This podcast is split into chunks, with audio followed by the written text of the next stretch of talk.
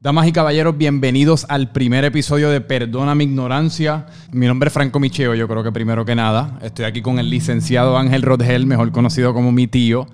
Eh, y este podcast de, Perdona mi ignorancia, para dar una breve introducción, es un podcast que nace, por lo menos para mí, a raíz de, todas las protestas políticas y la situación política que ocurrió en Puerto Rico hace unas semanas o unos meses.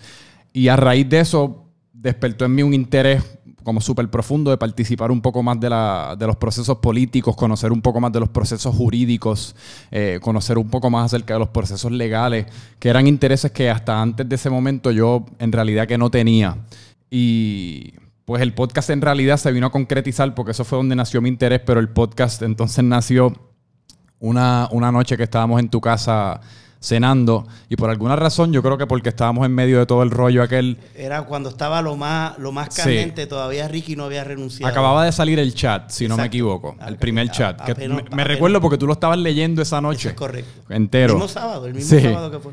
Y, y pues entonces esa noche nos pusimos a conversar, como yo estoy seguro que todo puertorriqueño hizo durante esos tiempos. Y en medio de la conversación, pues claramente en un momento yo dije que no creía en la constitución y yo pues me, empecé a como a quejar así un poco ignorantemente de, los procesos establecidos y de las normas establecidas. Y... Porque, porque desconfiabas. Exacto. Desconfiabas a raíz de lo que se estaba publicando, o por lo menos se estaba eh, difundiendo, eh, de la lucha de poderes de distintos eh, agentes políticos. Exacto. Eh, y, jugadores políticos. y entonces, pues, una de las cosas que tú y también tu prima, Adriana. Sí, no la quería tirar al medio, pero sí. Eh, sí, tu prima Adriana, pues ambos, pues, demostraron una desconfianza porque entendían, y esto, esto estoy seguro que mucha gente lo piensa así, Franco, entendían que la constitución perpetuaba el sistema, perpetuaba la estructura de gobierno de la cual eh, estaba en ese momento la mayoría del pueblo rechazando, herida, eh, frustrada. Eh, y pues, obviamente, al yo escuchar eso, pues, de hecho, me despertó a mí el interés de rápido tratar de establecer, espérate, espérate. Es que la constitución, ciertamente la constitución es el marco donde tú estableces las ramas de gobierno y las estructuras. Y ahí era que estaba también, porque estábamos hablando en aquel entonces, sin el, sin el entonces gobernador renunciar, estábamos hablando de cuál era el orden de sucesión que ponía la constitución, eh, qué podía pasar, los distintos jugadores en ese momento que podían ser gobernadores. y, ciertamente la, la, constitución del Estado Libre Asociado de Puerto Rico te da eso, pero lo más importante de la constitución, y esto viene también de la constitución federal por el Bill of Rights, ¿no? las, las enmiendas a la constitución inicial federal, es la Carta de Derecho, que es el artículo 2 de la Constitución. Esa Carta de Derecho es protegerte a ti, a cada uno, cada individuo del poder del Estado. Esas son las reglas del juego que el Estado tiene para no menoscabar los derechos. Estado sea un Estado como Puerto Rico, puede ser un Estado como cualquier otro de, Estados Unidos, y también el gobierno federal, con la Constitución federal. Eh, pero ese es la verdadera, el verdadero rol de la Constitución, es proteger al individuo del Estado. Y ante eso, pues, eh, entendía necesario, eh, pues, eh, nada, es un tema que se tiene que discutir y, pues la constitución tiene muchas cosas y hoy vamos a hablar de una de ellas. Y pues habiendo dicho eso, yo creo que podemos empezar entonces con el primer episodio que hablando, nos reunimos el domingo y hablando el domingo, llegamos a la conclusión que, dado el caso que pasó recientemente en Villa Marina, nos pareció súper pertinente dedicarle este episodio completo a la fianza y entender la fianza y todo lo que conlleva, de dónde nace. Así que yo creo que ese es el mejor punto de partida. ¿Qué exactamente es la fianza? Mira, la fianza eh, es un derecho constitucional, eh, y obviamente hablando estrictamente en, en la Constitución de Puerto Rico. Es un derecho constitucional que tiene toda persona que haya sido arrestada eh, por lo general es, por delito grave eh, o aquellos menos graves que tienen pena de grave, eh, pero básicamente delito serio, delito grave. y tú tienes ese derecho a permanecer en libertad hasta que se celebre el juicio y se dicte sentencia. O sea, la fianza lo que persigue es tú poder continuar tu vida, obviamente pues defendiéndote, te tienes que preparar para esa defensa. Pero la idea es de que no inmediatamente termines en la cárcel con una acusación. ¿Qué es lo importante de esto? Toda acusación en un procedimiento criminal, el Ministerio Público, Fiscalía, tiene que probar el caso más allá de dudas razonables, ya sea ante un juez o ante un jurado. Ese es el crisol más alto que hay de prueba. Pero eso significa, por lo tanto, que con ese mismo rigor que se requiere más allá de dudas razonables, y con ese mismo rigor, porque la fianza es hermana del de, el derecho constitucional a presunción de inocencia. Mm. Se presume cuando te radican cargos que tú eres un inocente de los cargos. Tú no tienes que probar tu inocencia. Yo sé que hay dichos que la gente dice, mira, tiene que probar su inocencia, el que calla otorga. No, no, esos son derechos constitucionales que cobijan al individuo. El Estado es el que te tiene que probar, más allá de duda razonable, que ese delito se cometió. Uno. Dos, hay una presunción de inocencia en todo el proceso. Sí. Tres, la fianza es hermana de esa presunción, porque lo que único persigue la fianza, Franco, es que la persona acusada comparezca al juicio, comparezca en todo el proceso hasta el día que se dicte sentencia. Generalmente hay un fallo de un juez o un veredicto. Lo han visto en películas, culpable, guilty. Eh, después viene otro día que se dicta la sentencia. Pero durante todo ese proceso, tú tienes la fianza para permanecer en libertad puede haber condiciones y a eso vamos a entrar más a tarde, pero eso es lo que es. La fianza no es un castigo, la fianza no es, ah, pues mira, si te pongo una fianza bien alta, eso es para que aprenda, para que no lo vuelva a hacer. No, fíjate que es para que comparezca al proceso. Garantizar que esa persona, durante todo el proceso, que el fiscalía tiene que probar su caso más allá de duda razonable, esté ahí. Eso que acabas de mencionar es, es, interesante en relación a lo del caso de Villa Marina, que fue lo que, o sea, lo, lo, que nos provocó estar aquí discutiendo esto y es lo de lo que, inicialmente se puso una fianza de 30 mil dólares y después subió una millonaria y un, y un montón de gente estaba bajo la presunción de que eso era eso se debía a la, o sea, la magnitud del caso o la agresión y no es el caso según tú me estabas explicando. Eh, correcto, la realidad, la fianza, vamos a llevarlo al proceso antes de llegar a ese a ese punto que es un punto válido porque precisamente esa discusión fue lo que motivó que muchas personas eh, escribieran de o limitar la fianza nuevamente. El derecho constitucional a la fianza ha sido ya objeto dos veces de propuestas de enmienda a la Constitución para limitarlo, para ciertos delitos, en el 94 y en el 2012 creo que fue, las últimas veces que se pidió. Pero volvió otra vez a salir a la luz pública esa constante visión de dos lados, de que ven algunos que la fianza debe ser más porque ya, volví y te digo, está se presume la inocencia pero la gente entiende que ya le erradicaron que esa persona es culpable y por lo tanto tiene que estar presa desde ya. No, eso no es el rol de la fianza. Pero vamos a ver cómo se establece. Mira, la fianza, la, fianza entra en juego una vez que a ti o hay una orden de arresto o hay una determinación eh, para que vayas a un, a un, juez. La primera vez que tú vas ante el juez, que es la regla 6 del procedimiento criminal, que es lo que dicen, estoy seguro que lo han leído o escuchado, causa probable porque puede ser caso para, arresto, eh, pues esa, una vez que estás arrestado y vas ante el magistrado, ahí es que el magistrado primero determina si hay causa y si es un delito grave, pues entonces va a la etapa de vista preliminar, que es donde ahora mismo está el caso de Fajardo, de Villamarina. Y la vista preliminar es, es, es una vista inicial en la cual Fiscalía tiene que presentar lo que le dicen una cintila de evidencia, suficientemente, suficiente evidencia para los elementos del delito, para que ese juez de vista preliminar diga, ¿sabes qué? Esto se tiene que ver en juicio.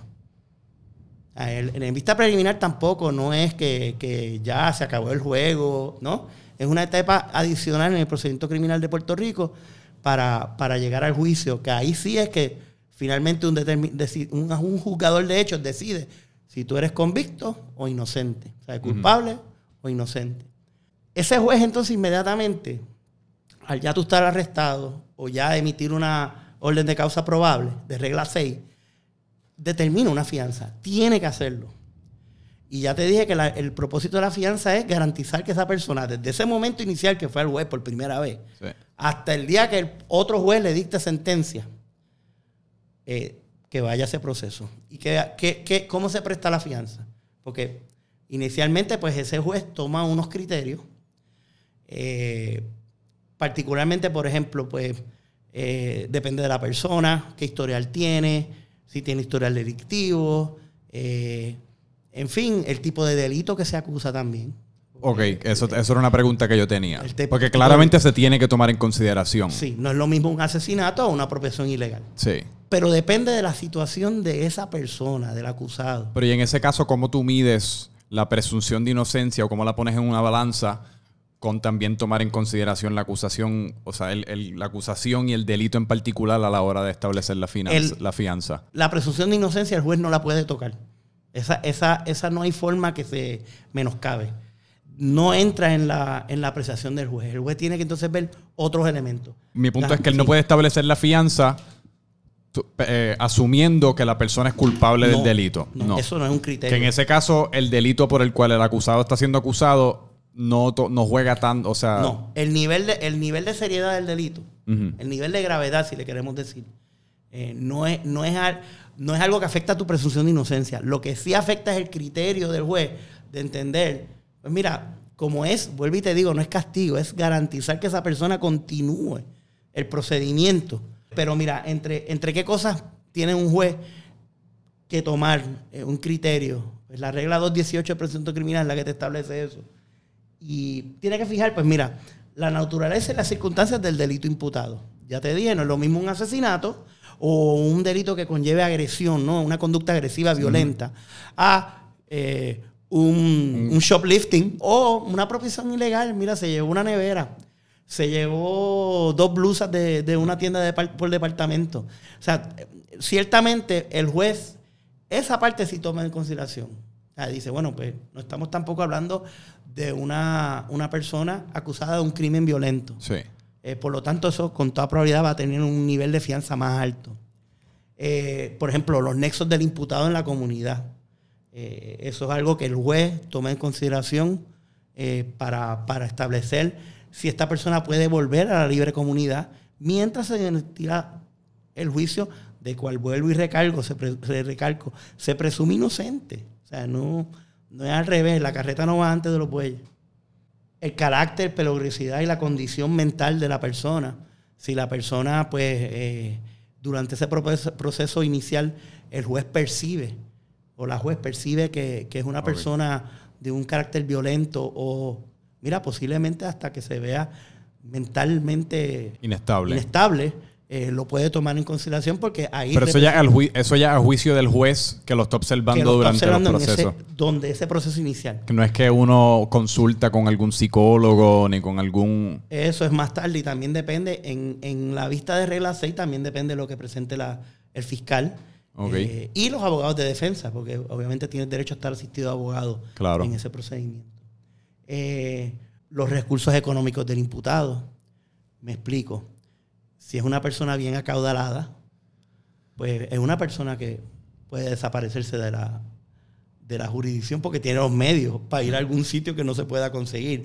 Pero de igual forma una persona acaudalada también tiene mucho interés en continuar trabajando y continuar eh, con su... porque volvemos a lo mismo, se presume inocente.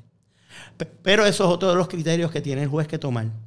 Y la, ciertamente la que yo te puedo decir que esa es la, la primera que buscan los jueces, es el, historial de conducta delictiva. Si tú tienes una persona que ya esta es posiblemente, o sea, tiene un récord delictivo de, de- de- de delitos agresivos o de serie de delitos que conlleva ya de que es una persona reincidente, eh, los jueces van a entender que es un issue de peligrosidad y le van a poner una fianza, porque no, fíjate que no es meterlo preso.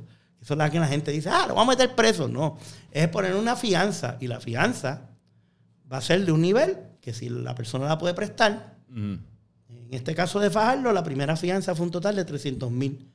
Y por, por otros, otros, otros eh, consideraciones que se baja un 10%, eh, pues fue 30 mil y subió a un millón, millón 150, un millón 200 mil. Me preguntas entonces, pues ya ese es el proceso inicial, se establece una fianza. ¿Y qué pasa? ¿Qué es lo que viene? ¿Qué tiene que hacer esa persona? Que ya el juez le dijo, tu fianza es 90 mil dólares. Eh, dependiendo del delito lo también, pero generalmente, pues mira, tiene, tiene varias opciones. La primera es que puede poner la fianza en efectivo, si los tiene. La segunda es una compañía de, se- de seguros, de fianza. Hay fiadores ¿Eso en los existe? tribunales. En los tribunales, por ejemplo, en varios tribunales, tú vas a ver personas afuera, individuos, con unos maletines que dicen fiador. Eh, no te creo. Y, ellos se quedan generalmente en la sala de investigaciones y es una persona que tú puedes a donde esa persona y esa persona es un tercero que te fía. ¿Y cuál es el negocio de ellos? después entonces tú le debes eso más intereses. Porque te compran una prima. Eh, tú pagas una prima, tú pagas una prima. Hay compañías de, seguros que también dan ese tipo de fianza. Tú pagas una prima. No es que pones los 90 mil dólares, pero pagas una prima de acuerdo a esa exposición. Porque ese tercero puede responder. ¿Cuál es el peligro de la fianza? Cuando digo el peligro, no. ¿Cuál es la consecuencia de que se ejecute la fianza? La fianza se ejecuta cuando la persona desaparece y no continúa el procedimiento. O sea, ya fue donde el juez, arrestado, se le impuso una fianza, desapareció, se fue fuera de Puerto Rico, de la jurisdicción, se fugó. Y en ese caso, ese fugitivo, ¿todavía existe la presunción de inocencia o ese fugitivo ya entonces convierte a ser... Existe para el procedimiento, pero entonces tiene, incurre en otro delito de fuga. Pero cuando tú vienes a ver, fíjate que, si se, la persona se va de la de, o sea, desaparece. Yo me, me acusan, me ponen una fianza y me voy. Pues el Estado la ejecuta, Ministerio Público, el fiscal la ejecuta. Y van a donde ese tercero, a esa persona que te dije que con un maletín. Ese fue que firmó por ti. Puede ser tu papá, puede ser un tío que dé una fianza por ti. Hay fianzas que son hipotecas sobre propiedades. O sea, que puede ser fianza en efectivo, una compañía de fianza, un tercero, un fiador, que le va al tribunal a la secretaría y, ok, son 90 mil pesos, aquí yo los pongo. Ahora, tú respondes si confiscan la fianza. ¿Qué arreglos hay allá? Pues eso depende de quién es el fiador, pero generalmente pues hay unas colaterales envueltas. Eh, pero esa es eso es lo que pasa. Ok, presté la fianza y me desaparecí, me la ejecutan. Ok, presté la fianza. Puede haber más condiciones, además de presentarla, prestar la fianza, las puede haber. Te pueden poner un grillete, de hecho, hay una oficina que estoy seguro que muchos la han leído sobre ella ahora, que es la Oficina con Servicios con Antelación al Juicio, la OSAGE. Pues esa oficina, tan pronto, e, esas oficinas están en los distintos centros judiciales, justo al lado de donde son las reglas 6, las determinaciones judiciales de los jueces. Y ellos reciben al imputado, al acusado, hacen un análisis de la persona y le rinden un informe. Eso también ayuda al juez a imponer una fianza.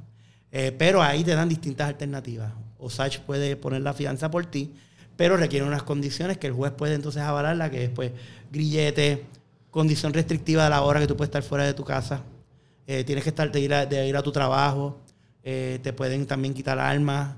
¿Sabes?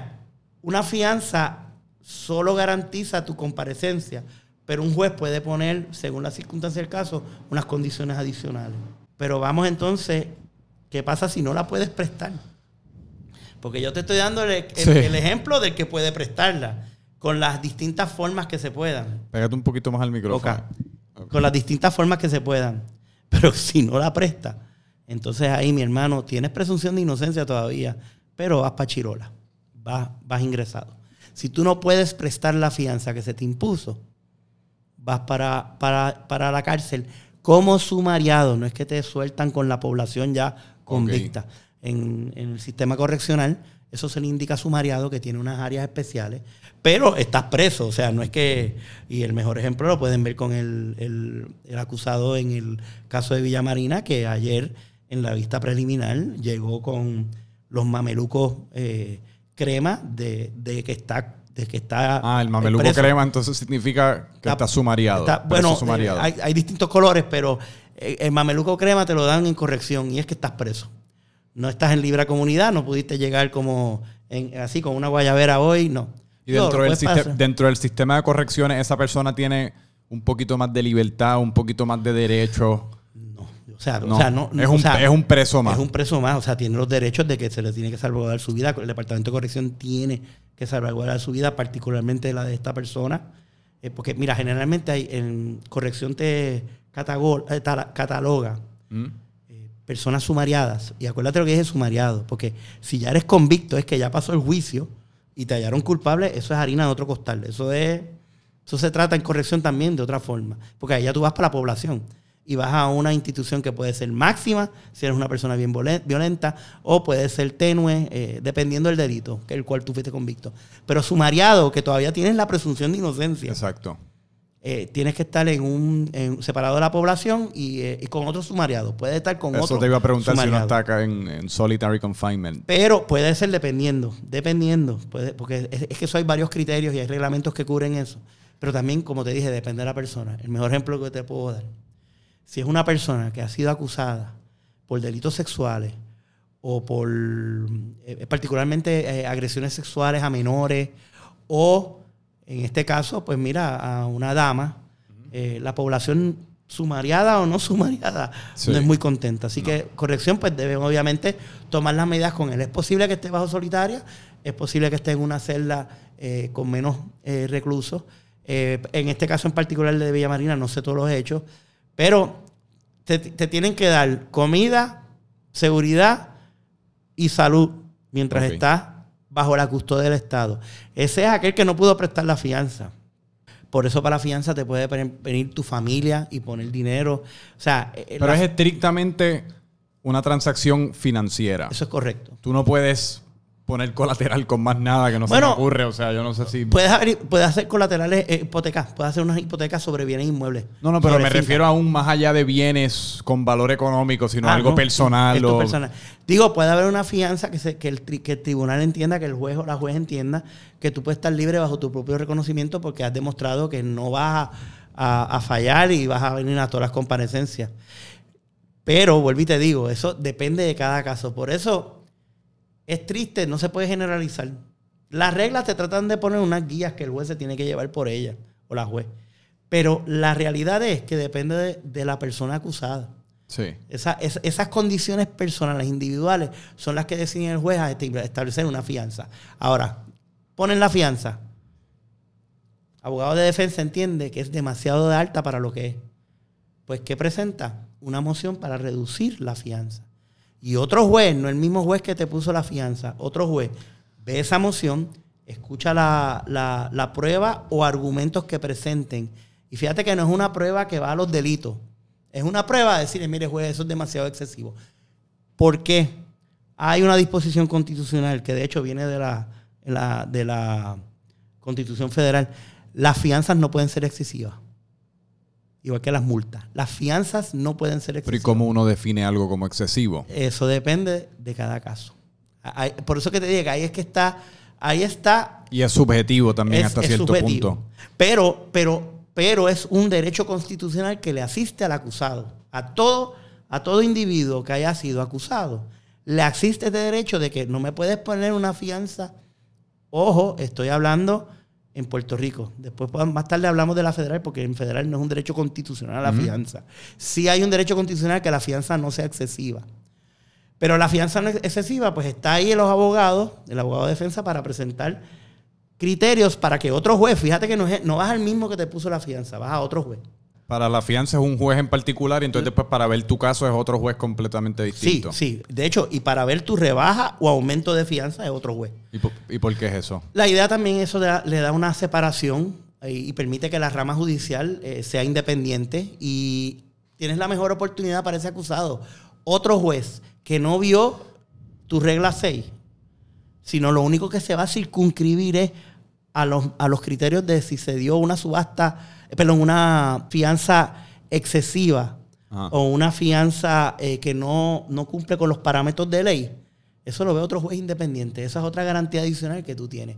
Eventualmente también, eh, eh, porque ya que ¿verdad? me estás preguntando, el juez que eventualmente va a ver tu caso no es el juez que te vio inicialmente para la regla 6, ni que te vio para vistas preliminares. ¿Y la fiscalía puede argumentar para aumentar la fianza? Sí. De igual forma como tú, un abogado de defensa, puedes someter una moción para reducir la fianza. Y de hecho, en 24 horas tiene que ver ese juez. El otro juez te tiene que ver tu decisión de reducción de fianza en 24 horas, que ahí volvemos a lo mismo. El sistema está para proteger a los, a los ciudadanos contra el Estado. Tan es así que, mira, tú pides una reducción, en 24 horas otro juez lo tiene que ver. Pero Fiscalía puede pedir una fianza que se aumente que fue lo que pasó en el caso de Villa Marina. Ah, eso fue que Fiscalía lo pidió. Es que yo Desde mi punto de vista ignorante, yo viéndolo así a través de la prensa, pues yo asumo, ah, pues se le está poniendo un montón de presión pública, pues el juez cambió de opinión. Pero eso no puede ser el caso sin un, o sea, sin que uno haga un pedido oficial. Exacto. Y un, no juez no puede un, juez no se puede levantar el día siguiente, ay, me equivoqué, déjame, eh, déjame subir esta fianza. Una vez que impuso. Bajo mi propio acorde. No, ya. Eso, eso, eso lo tiene que ver otro juez. Ok. Y eventualmente el caso lo va a ver otro juez, porque depende si el acusado que tiene derecho a que se vea el caso por jurado, un derecho constitucional, o en Puerto Rico son 12 jurados, 12 eh, personas eh, en el jurado para, rendir un veredicto de culpable o inocente, o te puedes ir por tribunal de derecho, que es el juez, es el juez, es el jugador de los hechos.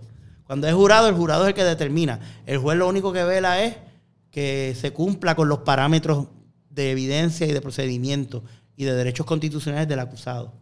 Eh, así que ya te vi, o sea, puede, puede aumentarse como puede reducirse. Y déjame preguntarte esto, una persona que presta la fianza, que logra prestarla, ¿qué pasa después? Una vez prestada la fianza, el procedimiento sigue. Si es un al ser un delito grave, pues hay una vista preliminar. Después se ve su juicio en su fondo, que como te estaba diciendo, puede ser con un juez o puede ser ante jurado, presidido por el juez. Y lo que suceda, la sentencia si eres convicto o si eres inocente, si eres culpable o inocente, la fianza se devuelve. Sí, entera. Entera. Ah, si, si prestaste en efectivo los 30 mil dólares, se devuelven. Si, si hay un tercero que prestó la fianza, se la devuelve. Una compañía de fianza se cancela ya, se devuelve la fianza. Y eso es una moción que hay que ir a la secretaría. Eh, así que una vez se dicta sentencia, ya está la sentencia, te tienen que devolver la fianza. A aquel que la haya prestado, que puede ser un tercero. ¿Dónde vive ese dinero mientras se está celebrando el caso?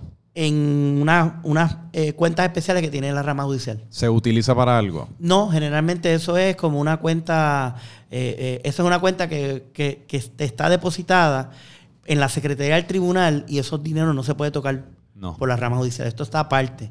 Obviamente me imagino que habrá algún interés para cuestión de la de los cargos de operación. Pero no es que pueden coger ese dinero y pueden ir a una casa de inversiones. No, es una cuenta separada de las operacionales de la rama judicial. Y eh, literalmente tú puedes, por ejemplo, hacer un cheque a secretaría y eventualmente cuando se termine el caso te dan un cheque de secretaría del tribunal de la rama judicial. Ok. Así que te la devuelven y hay un, por ejemplo, si tuviste una sentencia eh, adversa, que pues fuiste convicto del delito, se te encontró culpable. ¿Quieres apelar? Pues quieres apelar. Pues hay también una fianza en apelación. Ya eso es aparte, eso no tiene que ver con la primera fianza. Es una fianza discrecional también, pero es de la, del juez que presidió tu juicio. ahí sí vuelves al juez que te vio en ese caso, si te declara culpable, pues la presunción, por lo menos de mi parte, es que te va a poner una fianza bastante alta. Eh, en, teoría. depende del caso, obviamente. En teoría sí, o de igual forma puedes decir: mira, estás convicto, eh, ya se te, se te, sentencia a seis años, no, vas a cumplir. Y, en ese caso, los parámetros son los mismos en cuanto a que fuiste convicto, entras en un proceso de apelación, te, te imponen la fianza Tú cumples con la fianza. En ese caso, ¿tú vas para tu casa de nuevo o esperas, o esperas el caso en la... Y generalmente con condiciones, porque ya fuiste convicto. O sea, ya tú tienes una sentencia en récord criminal en contra tuyo.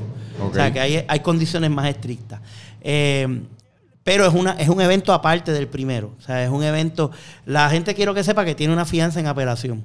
¿Y en la federal? En la federal es totalmente distinto. Bueno, perdóname, déjame aclarar eso es distinto porque no hay un derecho constitucional a que tengas una fianza. La federal se te puede denegar la fianza. Se te denega que es un bail detention hearing. En la federal es lo mismo. Vas entre un magistrado federal, que el magistrado es el que ve la causa, y el magistrado federal incluso al otro día o por la tarde o, o a los dos días que te llevaron arrestado ya tienes una vista que se llama un bail detention hearing. Y ahí el criterio no es porque yo tengo un derecho constitucional para tener estar en la libertad, en la libre comunidad hasta que se ve, me dicte sentencia. No. Ahí es, tú eres peligroso, tú, o sea, ya es, es más subjetivo y no puedes decir que tienes derecho. Lo único que tienes derecho es que la fianza no sea excesiva. Y te pueden detention, te quitan el pasaporte. O sea, es, en la federal es más rápido. O sea, porque inicialmente, eh, cuando digo más rápido es porque los criterios son totalmente distintos a la, al, al derecho constitucional que hay en Puerto Rico. Para ponerle un lazo a toda la conversación, entonces, la fianza, estamos, o sea, la fianza asumo que es algo bueno, ¿no? O sea, la fianza es algo a lo que debemos aspirar, o, tú entiendes que de la manera que se emplea a nivel federal tiene sus beneficios también. La fianza es, es útil y necesaria precisamente para mantener tu presunción de inocencia. No puede ser una herramienta para estar castigando. Yo sé, hay crímenes horrendos, hay crímenes que, que, ciertamente eh, eh, eh, conmueven a las personas y las emociones. Sin embargo, ese es el proceso. El proceso tiene que permitir que la persona y que el Estado pruebe más allá de dudas razonables. Si eso entonces sucede, las penas que se le imponga en su día de sentencia es lo que se tiene que mirar. En la federal lo que pasa es que lamentablemente, eh, y digo lamentablemente porque se está, eh, particularmente los, delitos de droga, se está viendo mucho en la federal. Y de hecho los mm. kayaking también. Ahora que otra vez hay un ajetreo de kayaking, una activación de kayaking. Y la idea es porque con el bail detention hearing, al ser más rápido, eh, aun cuando ya te dije que se supone que la fianza se imponga en la regla 6, pero en la federal generalmente la gran mayoría termina ingresado. Y eso le da un respiro, y lo puedo hablar de experiencia propia, cuando en los tiempos que yo hacía eh, operativos eh, en distintos residenciales o comunidades donde habían puntos grandes de droga, la comunidad venía inmediatamente y nos decía que gracias porque ya no tenían por la tarde al tipo que los intimidaba. Al mm. bichote ya no estaba por la tarde. Cuando en la federal la gran mayoría de las veces va preso, sumariado, con su presunción de inocencia en la federal. Eh, eso ha sido lamentablemente lo que yo he visto que ha sido la fianza eh, más efectiva para efectos de combatir crimen en la federal que en la estatal.